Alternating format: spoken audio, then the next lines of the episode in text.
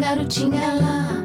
Olá, meu nome é Patrícia Cerqueira e este é o Bate-Papo Podcast. Toda terça-feira, uma coisa a se pensar.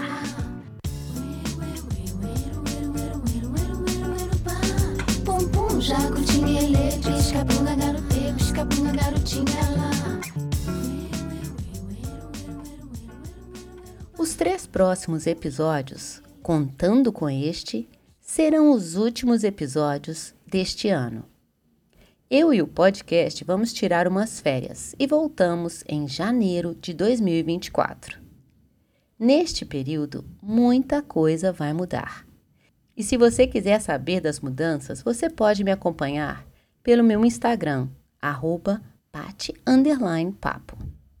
Essas férias do podcast também será um tempo que eu irei dedicar para elaborar os novos conteúdos para a próxima temporada.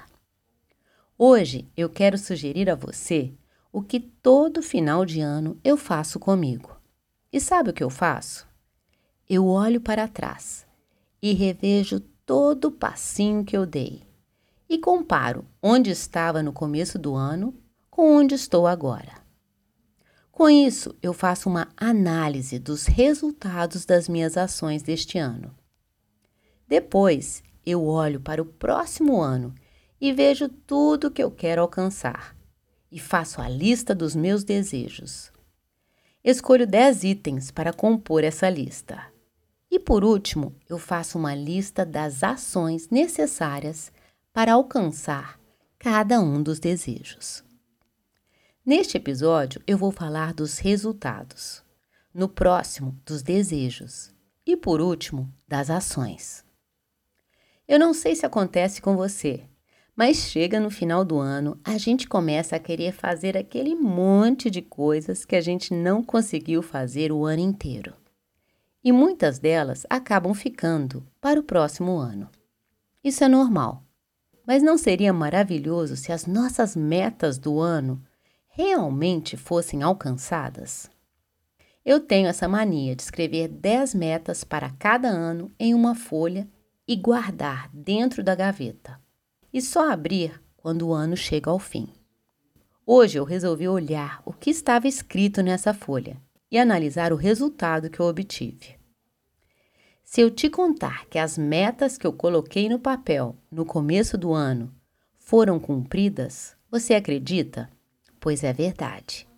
Com exceção de dois itens que não aconteceram, porque ainda irão acontecer neste final de ano, em dezembro, que é a concepção do meu novo livro de frases e a exposição de frases que acompanhará o lançamento no Instituto Cultural Veras, aqui em Florianópolis, que para mim é o lugar dos sonhos para realizar qualquer coisa. O mais incrível é que quando eu escrevi as minhas metas no começo do ano, eu achei que eu pudesse estar exagerando. E hoje eu vejo que não. Que bom que eu ousei desejar o que eu desejei. Um detalhe muito importante: ao observar os resultados deste ano, eu percebi que todos os itens da minha lista aconteceram não foi por sorte, nem por acaso. Tudo dependeu do meu esforço, da minha iniciativa. E mesmo que não tenha acontecido exatamente como eu planejei, aconteceu, e isso que importa. Os resultados não precisam ser os resultados esperados. Eu já descobri que tudo que a gente faz conta, mesmo que a conta demore para fechar. A maioria das sementes leva um tempo para dar frutos e é preciso saber esperar. Outro detalhe muito importante na contabilização dos resultados do ano é não buscar por resultados somente em números, aquisições, prêmios e promoções.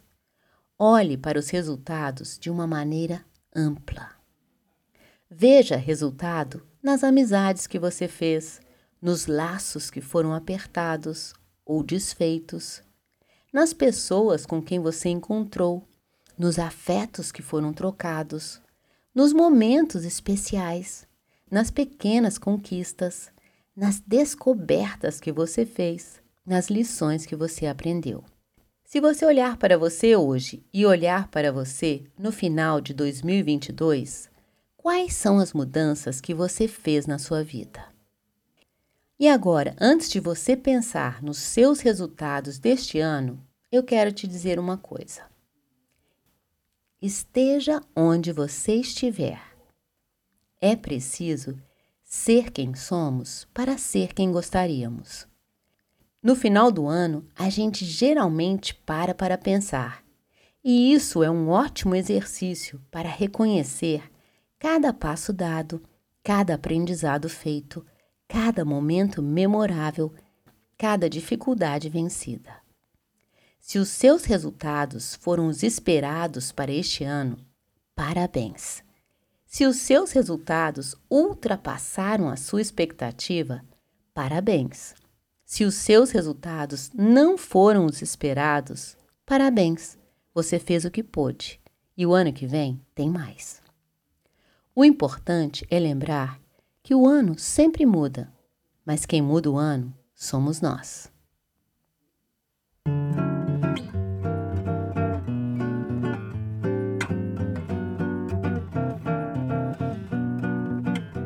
Na matemática, a ordem dos fatores não altera o produto. Na vida, não é assim que funciona. Não há como dar um salto sem dar os passos anteriores. Não há como acelerar processos que são lentos. Não há como querer resultados sem ter feito para isso cada coisa no seu tempo. Somos o resultado de nossas ações. Somos o que fazemos, o que deixamos de fazer e o que faremos. Faça o que puder por você e o resultado, uma hora, você vai ver. Te desejo uma ótima semana. Até a próxima. Até lá. Fica bem e te cuida.